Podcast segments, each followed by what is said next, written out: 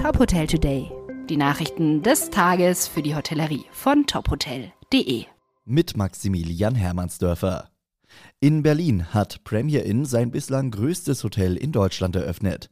Das Premier Inn Berlin Alexanderplatz bietet unter anderem mehr als 400 Zimmer auf 10 Etagen. Der Komplex beherbergte bis Ende vergangenen Jahres zwei Häuser der Intercontinental Hotels Group.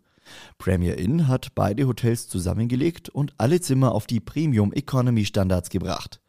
Hotelmanager ist Jan Bitterlich, der aus dem Premier Inn in Freiburg und mit rund 25 Jahren Hotellerieerfahrung in die Hauptstadt wechselt. Anfang 2023 soll ein weiteres Hotel in Berlin direkt am Flughafen BER und nahe dem Tesla-Werk Grünheide eröffnen. Ebenfalls im nächsten Jahr ist die Eröffnung des Premier in Berlin City Charlottenburg geplant. Das Hotelunternehmen Arcona erweitert mit dem stillgelegten Berghotel Hinterstoder in Österreich sein Portfolio. Es soll in ein Vier-Sterne-Boutique-Resort umgebaut, durch Lodges ergänzt und unter dem Namen Trifore Alpin Resort neu eröffnet werden. Das neue Resort soll 61 Hotelzimmer umfassen, wozu 20 freistehende und 41 exklusiv ausgestattete Apartments im Haupthaus zählen werden. Alexander Winter, der geschäftsführende Gesellschafter von Arcona, sagt, das Trifore passt perfekt zu uns. Es ist familiär, hochwertig, in schöner Alleinlage und inmitten einer Region, die touristisch noch als Geheimtipp gilt.